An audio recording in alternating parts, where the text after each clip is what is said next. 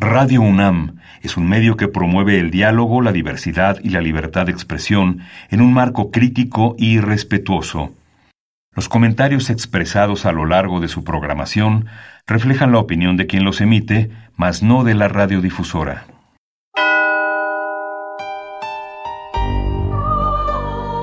Abrazados por la luna para morar en la oscuridad y explorar los misterios al interior de cada uno de nosotros.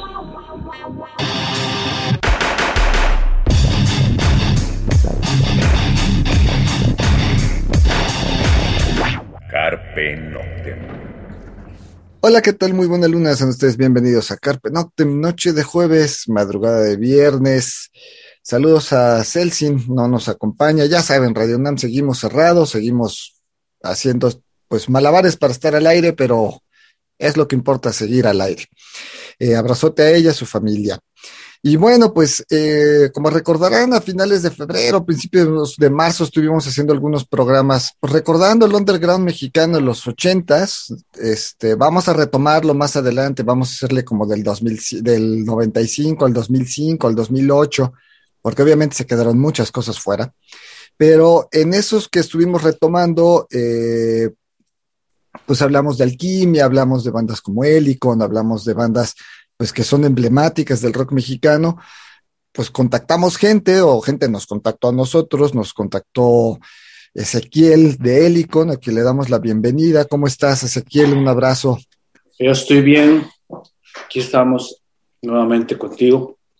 Y bueno, pues esa vez que estuvimos platicando, pues resultó que, eh, digo, ya escucharon, ya tuvimos la entrevista con, con Ezequiel sobre Helicon hace pues ya hace unas semanitas, más o menos, tres semanas más o menos, pero platicando con él resultó que Ezequiel había sido parte de la alineación de alquimia, entonces dijimos, bueno, pues hagamos una segunda charla con Ezequiel sobre las experiencias que, que viviste con alquimia, aclarando que alquimia no era tu proyecto, tu proyecto era Helicon. Entonces, pues partiendo de esto, vamos a platicar de lo que tú viviste siendo parte de Alquimia, cómo se conocieron, cómo se dieron las cosas, y bueno, todas estas cosas que, que pues también son parte de tu vida. Ezequiel, antes que nada, pues un abrazote y gracias por tomarnos la llamada en, este, vía Zoom, pues estás allá en Houston, y este, pues gracias por, por atendernos de nuevo. Gracias a ti por acordarte de mí y y bueno, es la primera vez que tengo una entrevista únicamente hablando de alquimia. Entonces es así como que eh, mi primera vez. Vamos con la primera rola, vamos a escuchar tú y yo. Eh, esto pues se graba en el 88, está en el álbum Monstruos Transparentes de Alquimia. Y regresando pues iniciamos la charla con, con Ezequiel sobre pues lo que fue tu experiencia como parte de este proyecto.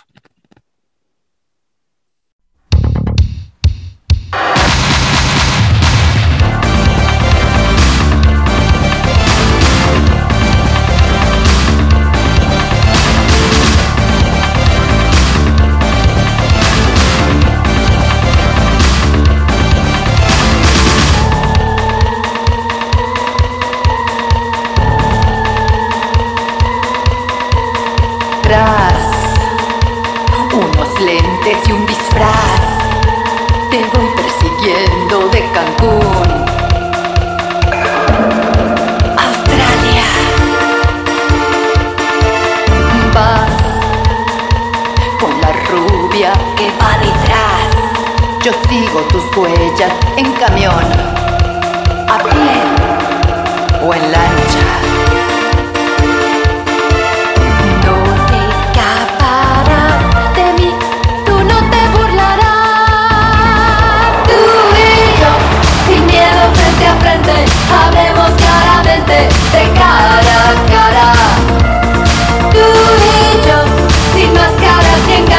No somos dos extraños, las cuentas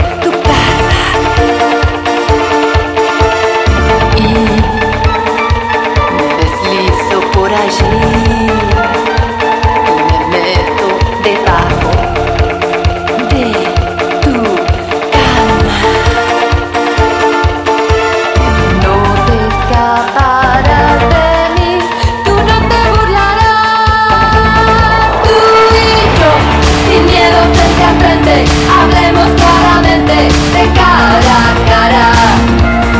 Tú y yo, sin máscaras ni engaños, no somos dos extraños. Las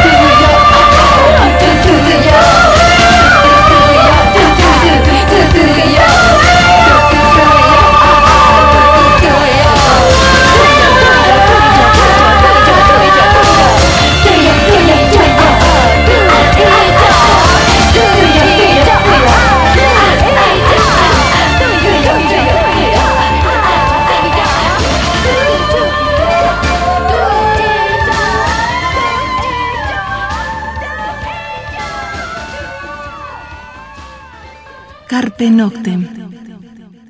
Bien, eso fue Monstruos, eh, perdón, eso fue tú y yo del álbum Monstruos Transparentes a cargo de Alquimia.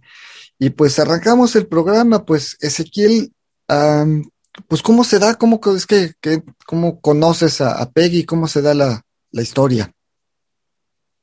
Pues Juan y yo estábamos buscando tecladista, Juan Blen, el baterista, eh, como nos pasó varias veces que nos quedábamos sin músicos. Él y yo seguíamos siendo eh, los fundadores y, los que seguíamos presentes siempre. Estamos hablando de por ahí de, pues ahorita que dijiste que el disco es del 88, la verdad, honestamente ni me acordaba de quién es el disco, pero creo que es entonces finales del 86, pues necesitábamos tecladista y buscamos esta vez eh, a través de un anuncio, una hojita lo que es la vida, pasan cosas muy curiosas a veces que son totalmente inesperadas y así fue el encuentro con, con Alquimia. Pues hicimos una hoja, eh, una hoja tamaño carta, en blanco, y, en blanco escrita a mano, donde solicitábamos una, un, tecladista. No recuerdo si, si, pedíamos mujer o no, porque la tecladista que habíamos tenido era Swan y pues era mujer, ¿no? no habíamos, nunca habíamos tenido un tecladista hombre. No recuerdo si pusimos especificación de, de hombre o mujer, pero bueno, pusimos el anuncio, pusimos mi teléfono y pues era una hojita pequeñita en el Ágora de Insurgentes donde habíamos tocado algunas veces, que creo que ya no existe, ¿verdad? No. Y bueno, eh, ella fue la única que llamó, ¿sí? Y um, cuando llamó, um, me, llamó, me pareció una persona interesante porque uh, parecía tener experiencia, eh, decía que tenía mucho equipo, cosa que nosotros estábamos muy, muy reducidos, muy primitivos en cuanto a sintetizadores. Y la chica se describió como una mujer joven, rubia, eh, sonía, muy atractivo tanto como look como músico, ¿no? Y ella dice que también tiene experiencia musical y pues fue muy llamativo para Juan, para mí. Entonces la llamé, nos, nos, conocimos y sí, efectivamente Peggy era una chica, no, nunca supe su edad en realidad, pero sí era una chica guapa, rubia, eh, que tenía mucho equipo y lo sabía manejar. Además, eso era algo bien interesante de ella, que conocía muy bien sus sintes y era realmente asombroso. Yo no había conocido nunca una mujer, yo creo que ni hombre, que manejara, eh, que supiera también tantos keyboards, ¿no? Tantos accesorios. Y bueno, eso, mm, la entrada fue un muy, buen detalle y um, la entrevistamos, platicamos, Em, escuchamos, creo que le pusimos a Helicon.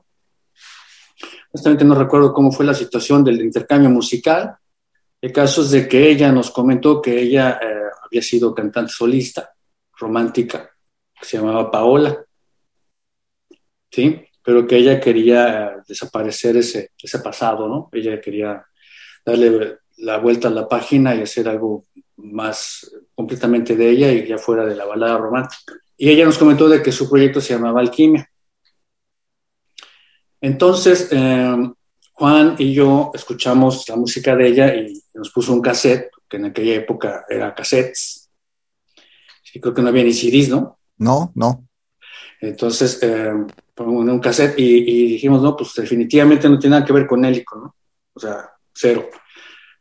Pero la chava nos parece muy interesante y con muchas ganas. Ella siempre fue muy entusiasta, ¿no? Y tenía todo, en realidad. Tenía su auto, tenía una oficina de ella, ¿sí? Como, como Paola, o sea, tenía un montón de cosas eh, ya resueltas. Eh, y, y, bueno, ¿qué hacemos? Pues definitivamente Juan y yo pensamos que ella no, no se podría ajustar al estilo de Érico, ¿no? Esa fue nuestra conclusión pero no la queríamos dejar ir. ¿sí? Ya es cuando ustedes deciden sumarse al proyecto. Sí. ella. Ella fue cuando, bueno, ella nos dijo, pues yo estoy sola y esto está en borrador, ¿no? Literalmente es, tengo esa casetilla. O sea, no había nada.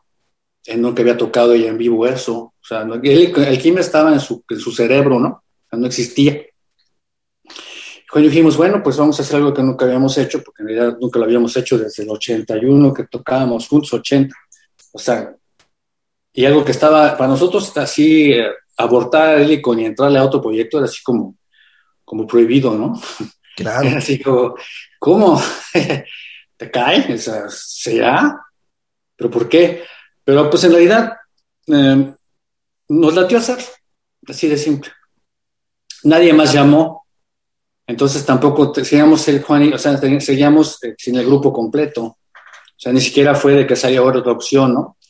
No, no, no, no, nadie se comunicó, entonces dijimos, bueno, pues, algo pasan las cosas. Y dijimos, ella nos dijo, ¿por qué no hacemos, eh, ayudan con esto y entramos todos juntos y a ver qué pasa?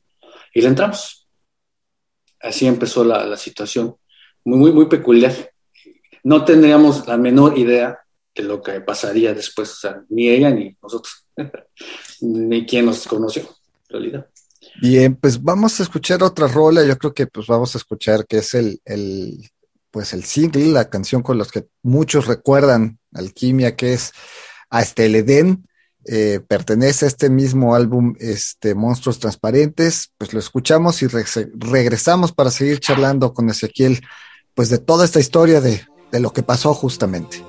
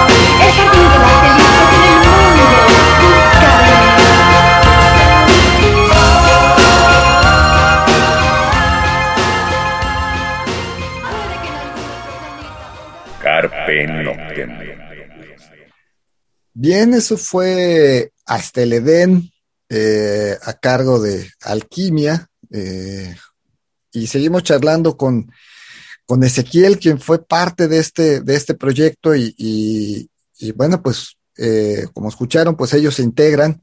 ¿Y qué pasó? A ver cómo, qué, vinieron todas estas maravillosas cosas de, pues de inicios del, del rock me- mexicano, del rock en español, de la segunda generación, obviamente. 60, 70, pues es otra historia. 80 es esta. Sí, bueno, hablando de los ochentas, eh, con esta chica, ella inclusive ofreció su casa para ensayar. ¿Sí? Entonces todo resultaba como muy, como muy cómodo, ¿no? muy, muy así, como que todo estaba puesto. Peggy vivía en una casa en Las Lomas, una casota. Entonces ahí ensayábamos. O sea que ella en realidad puso literalmente pues todo, ¿no? Las canciones, el lugar de ensayo, su equipo, y nosotros pues lo nuestro. Entonces íbamos a ensayar a su casa y empezamos a darle. Eh, sin embargo, había una situación que había que resolver y era de que todo eran puros sintetizadores, puros teclados, ella no tocaba la guitarra, nada que ver. Y bueno, nosotros no éramos, no teníamos ni sintetizadores, teníamos dos sintes chiquitos. O sea, Juan en la batería, yo el bajo y la guitarra, nada que ver. Entonces, no fue así como una banda tipo de Depeche Mode, ¿no? Que de repente son tres tecladistas o, o Kraftwerk, ¿no? Que son puros tecladistas. No. Hubiera sido lo ideal, ¿eh? Claro. Eso hubiera sido lo ideal, pero no era así. Entonces, y como ella nos topó a nosotros, hicimos lo que pudimos, entonces montamos su, su disco. Esos temas que mencionas estaban en ese cassette. Todos esos. Y fuimos montando uno por uno, pero lo hicimos, digamos, que versiones ajustadas a, a los instrumentos que teníamos. Eh, usábamos a veces pistas, o sea, ella usaba su sampler, o sea, el, el fondo, y tocábamos encima algún pedacito. Otras era todo, ella disparaba sonidos, ella usaba en aquel momento, no sé el nombre, con el nombre, esos eh, eh, tecladitos que se cuelgan en- como tipo guitarrita, Ujú. No sé cómo se llama, pero disparaba sonidos, ¿no? Entonces ella eh, daba, eh, la idea es que ella montara una especie de mini show usando sus juguetes, que para el momento eran así como, uy, ¿no? Es lo para- que te iba a decir, digo, pa- para, el 86 ese tipo de instrumentos pues casi no había en México, ¿no? O sea, No, no, y sí, de por sí no había bandas así, a lo mejor década 2 ya estaba, ¿no? Década 2 es del 82, 83, ¿no? Ya en paz descanse Mateo Lafontaine. Y, y LLT va a salir, va a De salir hecho, creo que se después, conocían. Creo ¿Cómo? Que, creo que Peggy conocía a esta banda. posiblemente. Eh, y sí, era así. Es que te digo, Peggy era una, una chica que, que, pues, tenía billete, ¿no? Y cuando tienes dinero, pues te haces de cosas que nosotros no teníamos ese alcance. Eh, pero lo bonito de esto es que ella lo sabía manejar, no era puro bluff, ¿no? Entonces, aprovechando sus juguetes con, ah, con reemplazando un poco ese sonido original del, del, del cassette, eh, hicimos una versión en el bajo, eh, batería y, y teclados. Y empezamos a buscar este, dónde tocar. Y bueno, Juan y yo ya teníamos algunos lugares hechos para Helicon, porque eh, Peggy también no, no estaba, ella no conocía realmente lugares, ¿sí? Ella dejó de ser eh, la cantante pop que te digo, romántica, para entrarle a, a la escena rockera tecno, ¿no? Entonces, realmente ahí también nosotros usamos nuestros conocidos, nuestras, amistades, a las personas que nos habían contratado y les presentamos este nuevo proyecto de, de alquimia. Y les gustó. En Rocotitlán lo tocamos varias veces, tocamos en el 9. ¿Sí? Em, tocábamos, eh, ¿dónde más tocamos? Seguro que ni me acuerdo dónde tocamos. El caso es de que eh, llamó la atención de inmediato que hubiera una mujer y que la música de ella era, ah, pues era diferente, ¿sí? por decirlo así. A mí siempre me pareció una música muy fresa. Entonces, aquello nada que ver. O sea, siempre mi estilo ha sido mucho más, más denso. Eh, pero me interesaba ver la reacción de la gente. ¿sí? Entonces empezamos a tocar donde pudimos y la gente respondía. Y además ella usó esta herramienta de, de, disfrazarse. Usaba pelucas, se ponía así como trajes de leopardo y mallas y, pelos de colores, así muy a la Siuxi. Ella quería dar esa imagen. Y recuerdo que decía que una de sus bases musicales era Mecano. A ella le gustaba mucho Mecano. Y bueno, eh, eh, su look que manejaba, los, los, tecladitos, que fuera mujer y que la música era diferente a todas las otras bandas, que es la verdad. O sea, nadie se parecía al Kimia. Aunque fuera Fresón, no había nadie. Ella fue quien me introdujo a Patricia, la chica con la que después sería mi pareja, con la que haría el disco que te platiqué la otra vez, el primer disco. Patricia fue la persona con la que me, introdujo a toda esta música oscura y era amiga de, de entonces eh, eh, nos fuimos conociendo más, haciendo una amistad. yo llegué a ser una amistad muy, muy cercana a ella. Eh, pues prácticamente la acompañaba a todas las ah, mm, menesteres, ¿no? De, buscar vestuario, de ir a buscar una tocada, de cosas así. Juan era más cortado, él estaba más, más lejano. Pues yo sí, sí me lo tomé más en serio y hicimos una amistad muy cercana y um, sí fuimos así medio pareja un poquito, pero pues conveníamos, convivíamos mucho, ¿no? El icono estaba guardado, se quedó totalmente fuera de la foto. Yo no compuse nada en todo ese tiempo, ni se me ocurrían cosas. Y, bueno, nos volcamos en esto. Además de que, pues tú sabes, en aquellas épocas conseguir tocadas era bien difícil.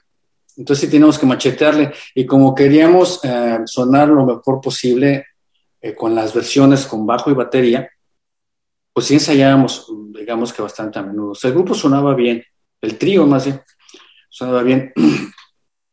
Entonces eh, empezó a pasar el tiempo, empezó a pasar el tiempo y pues ya sabes, teníamos a los fans, ¿no? La, hermana de Peggy, su hermana Cristina, ¿cómo se llama?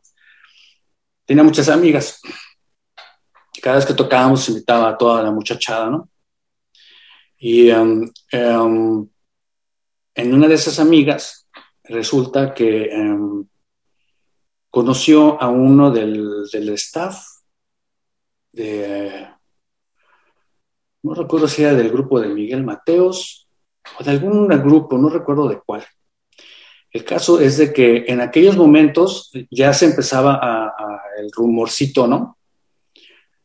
de que, de que vendría un movimiento interesante a México, de, Argentina, pero pues como que nadie sabía bien qué onda, ¿no? No se tenía muy claro, pero se veía la, la como, que sí, como que ay, sí, y bueno, nosotros, pues, qué bueno, ¿no? Pero pues, so, que nos hagan caso, quién sabe. No, ok, sí, y entonces un buen día esta chica sale con que, eh, debido a la persona con la que se contactó, se ligó, anduvo saliendo, le consigue una cita con los representantes del rock en tu idioma, ¿sí? Que eran argentinos. nosotros no, no, conocíamos a nadie, nos dio mucho gusto la noticia, pero pues fueron de esas cosas que dices, ah, bueno, entonces, este, me acuerdo que ella me dijo, ay, vamos, ¿no? Acompaña, me digo, pues igual no pasa nada, pero pues ya está, pues vamos. Y dije, va. Entonces, eh, nos la citaron en un hotel de la zona rosa, no recuerdo cuál.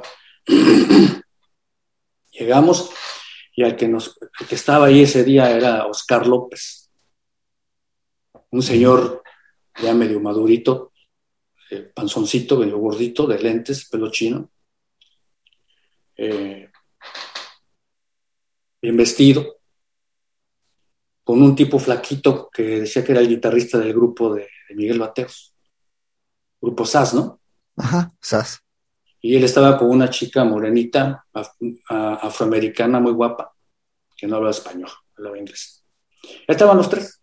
Entonces nos sentamos, estuvimos tomando unos drinks, nos invitaron a cenar. Ya que terminamos, dice este, Oscar, bueno, vamos a ver el cassette, vamos a darle, vamos a escuchar. Entonces subimos a la habitación del, guitarrista, no recuerdo su nombre, es que ya fue hace tantos años, de verdad se me fue el nombre de este chavo, pero ahí, ahí es fácil saber su nombre. Caso es que subimos al cuarto y todo entre jajaja, jojojo, y bueno, en el cuarto pasó algo que, de verdad, así como de película, ¿eh?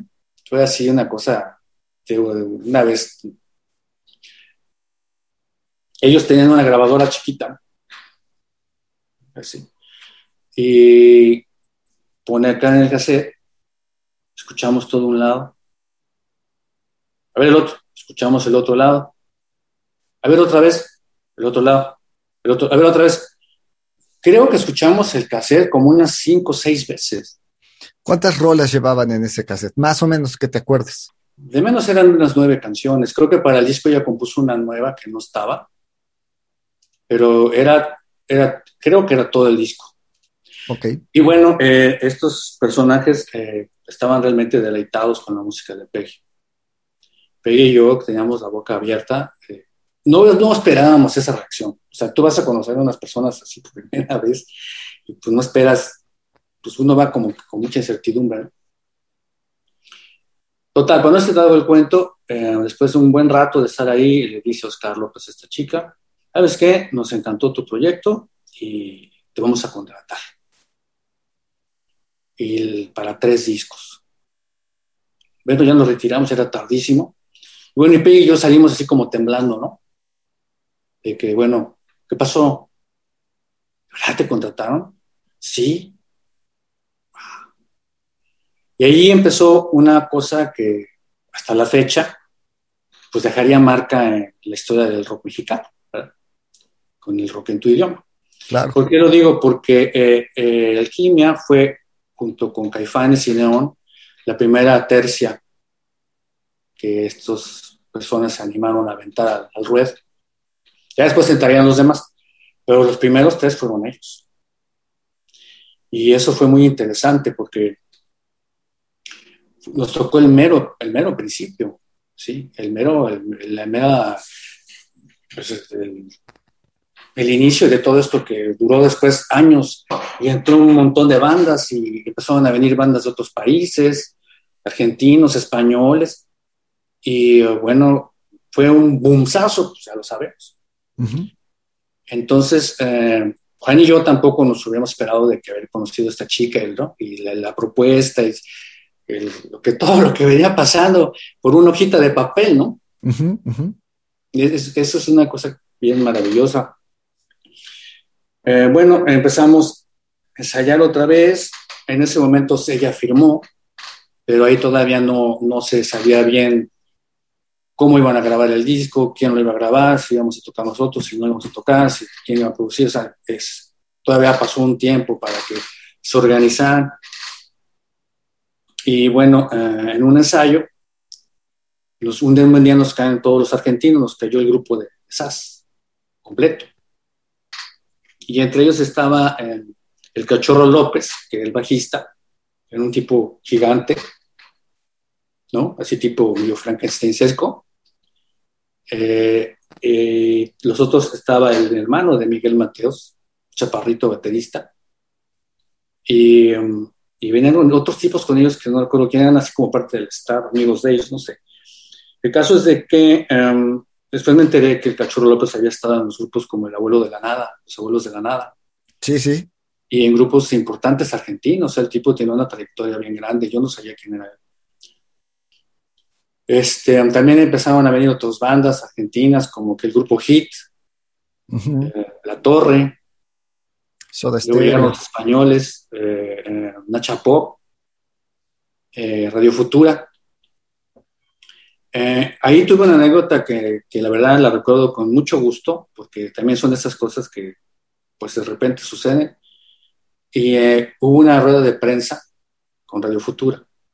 Y nos sentaron en, una, como en, un, unas sillas así largas, juntos unos con otros. No sé por qué razón, Peggy estaba a mi izquierda y Santiago Cerón a mi derecha.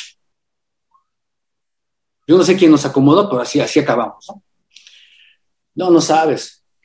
Eh, empezamos a hablar y a hablar, el tipo súper amable, un tipo muy intelectual, muy cotorrito, o sea, no paraba de hablar, este, muy interesado en el- la música mexicana, pero es una persona bien inteligente, bien sencillo. Y um, empezamos a cambiar información de, de los dos, a hablar, o sea, hablamos mucho rato. Y él, eh, yo no pensé que él fuera así en persona, porque yo conocía a la Futura, yo te soy honesto, yo no era muy fan de esas bandas. Yo también empezaba a conocerlos, ¿sí? Eh, o sea, no, yo no era tan así. Yo siempre fui más fan del, pues ya lo conoces, del, rock en inglés realmente. Pero bueno, conocerlos fue muy interesante. Y bueno, él empezó a decir, eh, era, una, era una persona muy, muy preocupada por la política de su país. Y muy apasionado, hasta, hasta se ponía, hasta se enojaba, ¿no? Hablando que hay que derrocar al sistema y así, muy, muy rebelde.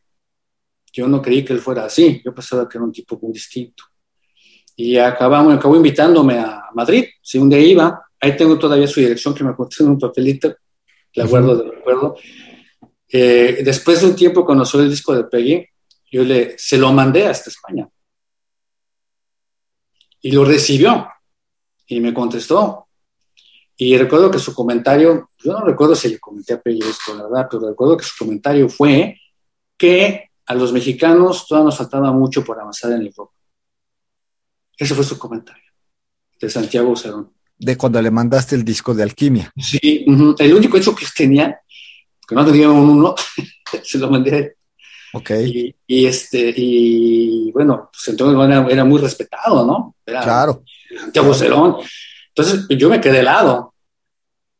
Yo pensé que iba a pedir otra cosa, pero no, fue muy honesto. Y bueno, que yo no- nunca fui a Madrid, alguna vez pude llegar, iba a llegar, pero preferí irme a Londres. Pero sí lo hubiera visitado, ¿no? Claro. Y bueno, esa anécdota me supo muy bien porque eh, me pareció que era un tipazo. Y bueno, se hizo ahí un, un- una- un intercambio de información muy, muy padre, estuvo muy agradable. Vamos a otra rola. Lo que vamos a escuchar es Amor Paradójico. Y bueno, pues la escuchamos y regresamos.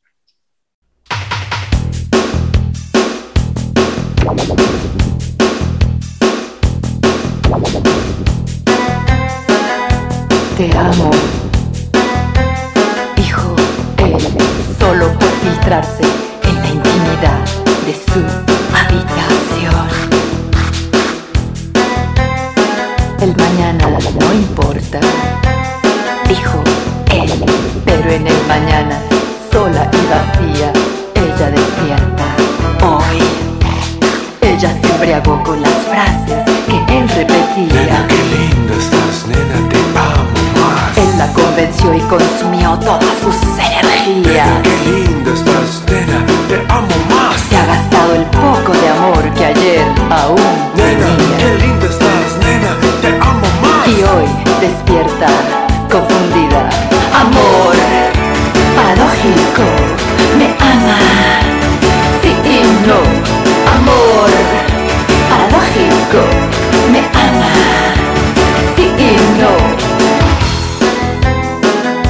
Te amo, dijo él, pero al mirarla solo le invadía la obscenidad. Te amo, dijo ella, volviéndose la cómplice de un beso envenenado en la oscuridad. Ella se embriagó con las frases que él repetía. Qué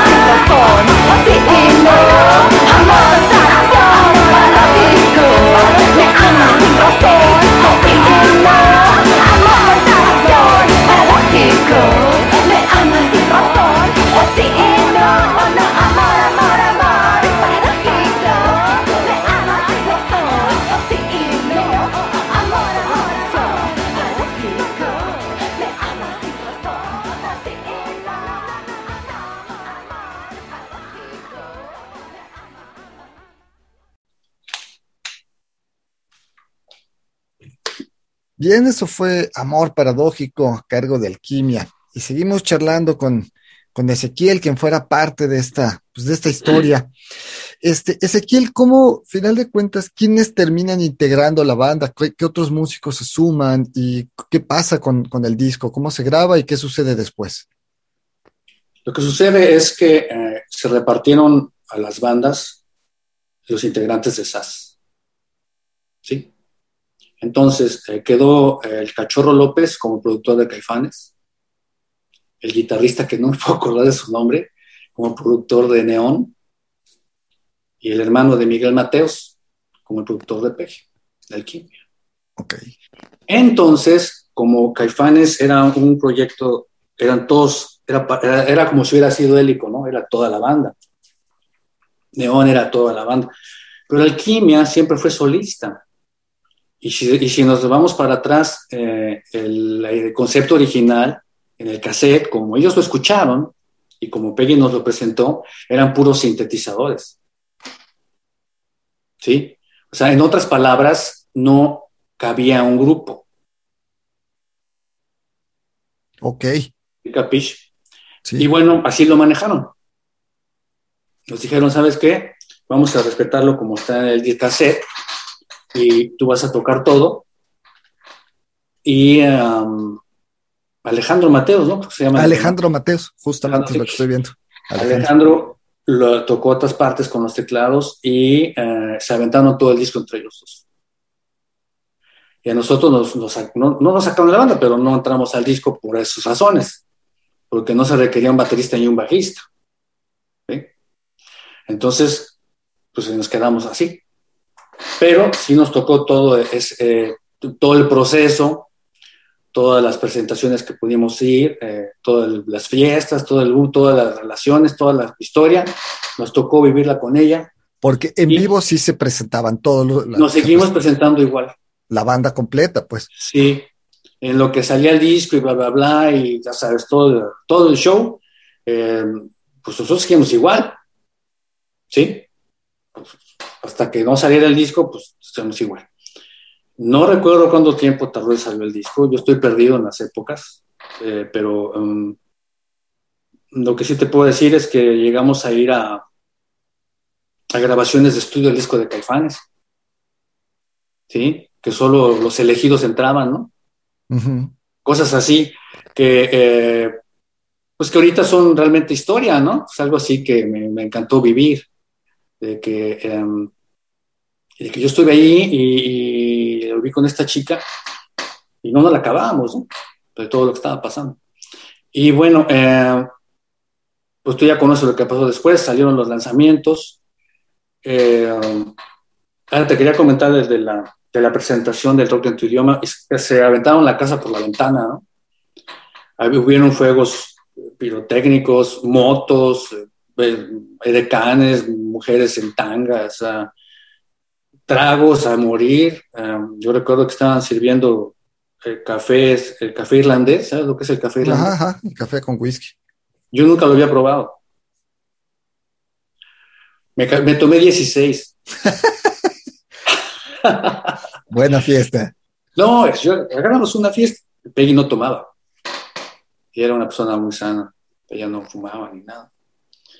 Y bueno, nosotros estábamos en la, de las peores épocas de nuestra vida, ¿no? Claro. eh, aquella vez Juan no fue otra vez, fui yo solo con ella y bueno, yo salí eh, de la, del, del, del, hombro de ella, salió agarrando, del, abrazado de pelo, pues me iba a caer, ¿no? Pero estuvo buenísima la fiesta, eh, con muchos buenos deseos de parte de todos.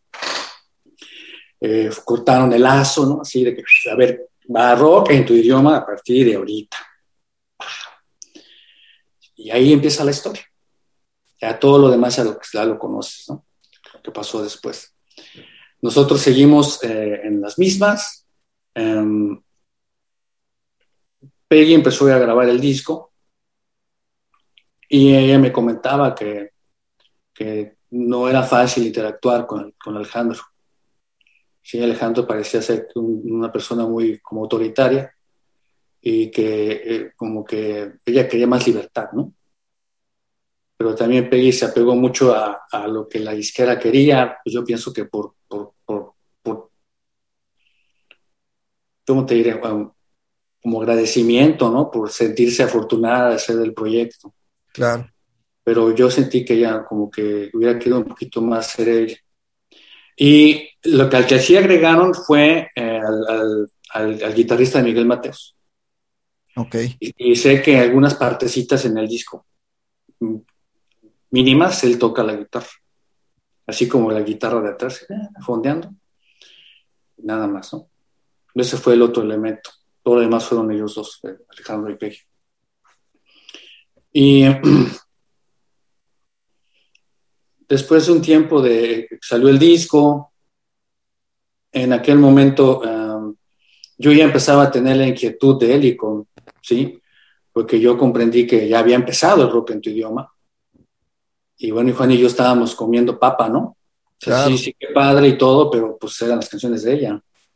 Últimamente ella era el crimen, o sea, no era el crimen y Helicon, ¿no? Era, era el crimen, y nosotros lo respetamos, ¿no? Nunca hubo así envidia, ay, tú no, jamás, ¿no? Cada quien lo suyo, pues así es, ¿no? Pero sí nos sentíamos así como, ¿qué onda nosotros, no? ¿Qué, qué onda está lo nuestro? Y recuerdo que Juan fue el primero en, en desertar del grupo. Él ya no quería seguir y yo le seguí. Entonces ahí empezaron a entrar otros, otros elementos al grupo y de esos elementos hicimos videos en Televisa, varios videos. Ahí tengo unas fotografías que no conoces, eh, eh, que salimos todo, todos los que éramos con, con Peggy. Eh, entró otro baterista y entró un guitarrista que se llama uh, Ricardo Patiño, que era un guitarrista de, de, de, de hard rock que yo conocía, era mi vecino de satélite. Y ahora ya tenemos la banda, todos estos y ahora ya éramos bajo, guitarra, teclados, baterista y pegué, éramos cinco. Y ahí le seguimos. Hicimos varias cosas, hicimos un video para que iba a salir las salas de cine, nunca lo vi. Hicimos sesiones de foto, entrevistas, pues todo lo que llevaba, ¿no? Todo lo que lleva, claro. Sí. claro. Y ya después de eso, el que acabó desertando fui yo. Porque yo también ya me, ya me pesaba el, el de que yo no estaba haciendo lo mío y yo no veía progreso en lo mío, ¿sí? Eh, creo que a ella le desconcertó mi salida, porque pues te digo que yo estuve con ella desde el principio todo el tiempo, y nos alejamos, ¿no? Yo empecé a seguir con, con, con mi onda, eh, fue cuando Helicon tiene otro, otro pequeño resurgimiento con Osvaldo y con Juan, como trío. Uh -huh. Hicimos algunas presentaciones y ya después de eso te digo, eh, como te decía en la otra entrevista, eh, ellos me vuelven a dejar y, y, ellos se pasan a hacer la castañera. Entonces eh, me acabé quedando solo otra vez, ¿no? sin alquimia y sin, sin, estos tipos. Yo me quedé así volando. Supe eh, después que estos integrantes también se salieron y que ella metió a otros. Esos ya no los conocí. Ahí ya no supe qué pasó. Eh, hasta donde yo sé, no se grabaron el segundo y el tercer disco. No.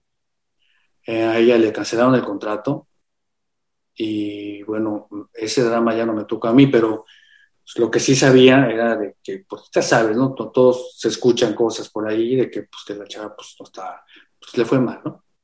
Sí, vamos, final de cuentas es otro marketing, vamos, ya el, el público, vamos, los que no conocían Alquimia acaban de escuchar algunos tracks, pues las letras no eran nada pop, no eran nada comparación de Neón, que, que con el respeto del Muco y de la gente Neón, pues eran papareo, ¿no? O sea, papareo, bonito, ¿no? Caifán es un poquito introspectivo, pero muy dark, muy de Cure, como estaba pasando en ese momento, pero Alquimia sí tenía, era más oscuro, era más, no era tan pop y no era tan fácil de digerir, ¿no? Pero también se encuentra contra pues, proyectos que lanzó Televisa en su onda juvenil, como Flans, como pues Timbiriche ya los jóvenes. Entonces, pues si los comparan musicalmente, pues es muy down y pues no funciona en el mercado, siendo honestos, ¿no? Ahora hay que ver para qué mercado, como decía José, este vocalista de Hueco, no funcionó Alquimia, no funcionó para quién. Pero para los miles de, dólares que se le invierten en esos proyectos y más para un lanzamiento como Rock en tu idioma, que después va a dar Amantes de Lola, va a dar La Maldita Vecindad. Antes creo que estuvo Jaime López y Música contra Cultura, MSC, también fueron parte del, del, sello. Vamos, cuando se da todo esto, después ya van a ser Culebra, etcétera, pues efectivamente, si lo comparamos y nos vamos a la época, para una empresa que lo que busque es billete, pues no le, no le generó ventas, ¿no? Para el underground, para la historia del rock mexicano, hoy 2021 estamos recordando Alquimia y vemos que fue un gran proyecto, pero para la empresa que lo que buscaba era dinero, pues no le funcionó. Entonces, efectivamente, pues le cancelan el, contrato, no hay otros dos discos de, de, Alquimia. Este, lo que ella saca después es muy raro, no tiene nada que ver, muy, muy, este, prehispánico, el disco... Experimental. Experimental prehispánico, sí, el disco se llama Cuatlicue, ¿no? Este... Y, y pues no, no, tiene nada que ver, ¿no? Son rolas cortitas, algunas, otras más largas, muy Jorge Reyes, muy... Y pues ya eso es todo. Bueno, hizo cosas con Oxomaxoma, hizo cosas más así, ese electrónico experimental, y se perdió, ¿no? Que, que también me comentaban porque yo, digo, yo, yo, yo perdí el contacto con ella, yo me dediqué a hacer, buscar lo mío. A mí no me consta, pero me decían que ella a veces llegaba tarde a los conciertos y que la gente se enojaba. Pero estoy esperando. No sé cuántas veces los hizo, pero me decían que ella, en, vez de responder eh, con la, pues no sé, manejar a la gente, eh, se molestaba entonces ya había fricción, empezó a tener fricción con el público, ¿sí? Y ya tiene fricción con la disquera. Entonces como que a Peggy se le empezó a salir de las manos las cosas y no la supo manejar. Digo, yo ya no estaba con ella en ese momento, yo lo que me enteraba esto era porque me platicaban de, lo que pasaba, pero hay gente que la seguía viendo. Y em, yo pienso que a Peggy le pasó algo que le podría pasar a cualquier persona, que por ejemplo que a mí me estaría pasando ahorita. O sea, yo Helicon pasó a ser solista, ¿sí? En realidad yo ya soy un solista. Sí, en realidad yo ahorita la gente que en el disco de, Driven, yo contraté a los músicos, ¿sí? O sea, yo les pagué. O sea, no son parte del grupo. Ellos estaban en otros grupos y cada quien tiene su onda. Y bueno, eso, eh, si teniendo un grupo es difícil mantenerlo junto. Ahora, como solista, pues está más en chino.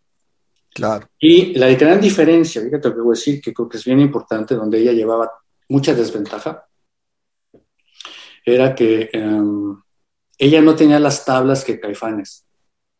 Caifanes ya tenía con una, unas super tablas de tocar en, la calle, donde fuera, con las insólitas. Claro. Y habían tocado con, eh, con el ángel del rock, ¿no? Claro. O sea, ya habían sido los músicos soporte de, de Laureano sí, ellos sí tenían muchas tablas y mucho colmillo para manejar masas, el estrés, pues todo ese rollo. Peggy no, Peggy brincó de su, de su onda romántica a inventar el alquimia con conmigo. Entonces yo también la comprendo, ¿no? Que a ella le tomó el, éxito así como que muy de repente. Esto pasó como un año y ya de repente ya tres discos, ¿no? Entonces, eh, em, si Juan y yo hubiéramos sido tecladistas, por ejemplo, y hubiéramos grabado el disco con ella, quizá eh, nos hubiéramos quedado ya con Alquimia y Alquimia hubiera hecho una cosa más maciza. Claro. ¿sí? Pero eh, Peggy ni siquiera podía tocar las canciones como eran en el disco, porque no tenía otros dos tecladistas. Yo no sé por qué ella no buscó otros tecladistas. Yo me pregunto eso, ¿no? O sea, en el momento en el de que desertamos, ¿no? O hasta inclusive con nosotros, ¿no? Saben que vamos a meter un tecladista que le meta machín. Y, o sea, ahí es donde me doy cuenta que a ella le faltaban tablas, ¿no? Y Juan, tablas pues, búsquete una bataca electrónica. De tomar decisiones, sí, de tomar decisiones, qué era lo óptimo para su proyecto, etcétera, ¿no? O sea, no tenía esa madurez musical, esa visión. Y como realmente Juan y yo no nos sentíamos eh, parte del proyecto, o sea, sí éramos parte, pero bueno, nuestras canciones. O sea, yo no, yo no me sentía con la... O sea, yo no podía dar órdenes y gobernar, decir, vamos a hacer cosas así, ¿no? O sea, yo, yo le influenciaba mucho a ella y ella se apoyaba mucho en mí, pero últimamente las elecciones eran de ella. Entonces creo que ella, ella estaba en franca desventaja con que Neón también tenía su, ya su historia juntos, ¿sí? Alquimia no, Alquimia era solista, era mujer, eh, todo eran teclados, ¿sí? Entonces yo creo que eso a ella le afectó mucho, eh, que realmente no tenía una banda de soporte que fuera su banda, con quien, quien inventó la banda, como Caifanes, ¿no? Que eran, era una banda, es ella. Si tú te das cuenta, ninguno fue solista en realidad, así, ¿no? Entonces, yo creo que ella estaba en franca desventaja y, eso fue su gran problema. Si ella hubiera resuelto eso en su momento, eh, quizá hubiera grabado sus otros dos discos que faltaban, hubiera sabido manejar más esas situaciones con la gente. Claro. Y me enteré después que era, entraban y salían personas, no sé cuántos cambios hizo, pero eso también afecta. Claro. Eso también afecta porque eh, en Helicon pasó también que tocábamos con muchas personas diferentes, pero al menos pasábamos una buena temporada, ¿no? Con ella no sé cuánto duraban los músicos. Entonces todo, todo va afectando, todo va haciéndose como una, una papa caliente y creo que lo que ella le afectó. A mí me da mucha tristeza porque la chava es una chava muy, muy, este, muy creativa y que la verdad tenía muchas ganas y era bien valiente para adaptarse el, show, o sea, todo el paquete ella sola. Y estamos hablando de acuerdo, estamos hablando de 1987, ¿no? Sí, sí, sí. O sea, realmente eh, mujeres rockeras o tecladistas poperas, pues, no recuerdo una que otra. Este, Rita, que estaba con Santa Sabina, pero Rita, pues tenía toda la macicez de Santa Sabina. Es que ellos eran un grupo, ¿sí? ellos eran un, conjunto. No es de que Rita agarró dos pelados en un anuncio y no fue así. Entonces, eh, eh, digo, si nosotros hubiéramos sido tecladistas o si su música hubiera sido guitarra, otra historia hubiera sido. Yo creo que hubiera sido muy distinto a la amalgama. No fue así. Eh, pues lo bueno de ella es que supongo que entonces la pasó bien y por eso decidió irse a Europa, que yo creo que fue lo mejor que pudo haber hecho porque eh, yo le perdí la pista, pero sí he seguido eh, sus grabaciones. Y allá eh, sé que ella ha grabado varios discos y la chica es, tiene un montón de discos. Y eso es algo bien interesante porque creo que la chava no fue bien valorada en México. ¿sí? No quiero agregar un par de cosas. La primera es que a quien le interese seguir la, la historia de Peggy, ahorita está tocando con un grupo de ella que se llama Serpentine Serpentina, Serpentine, y hay que alguien le interesa buscarlo. Sí, les ponemos ahorita el link aquí en el Facebook del programa, les ponemos el, link del, Facebook de la banda, algunos videos. Es como metal medieval, es medio folk en algunas cosas. Está interesante, vamos. Sí, pero bueno, lo comento por quien le interese seguir su paso. Me encantaría que ella tuviera más seguidores desde México, ¿no? Claro. Que ni siquiera saben que existe esta banda y a través de tu grupo que, que, la apoyen y que escuchen su música, porque la chava es muy buena. Y lo que escuché de ella me gustó mucho y, me encanta que ella sigue con todas las pilas. Y pues nos vamos, nos vamos, ya no da tiempo de más rolas y pues nos escuchamos la próxima semana. Ezequiel, muchas gracias nuevamente. y a la gente que nos escucha, pues cuídense donde quiera que estén.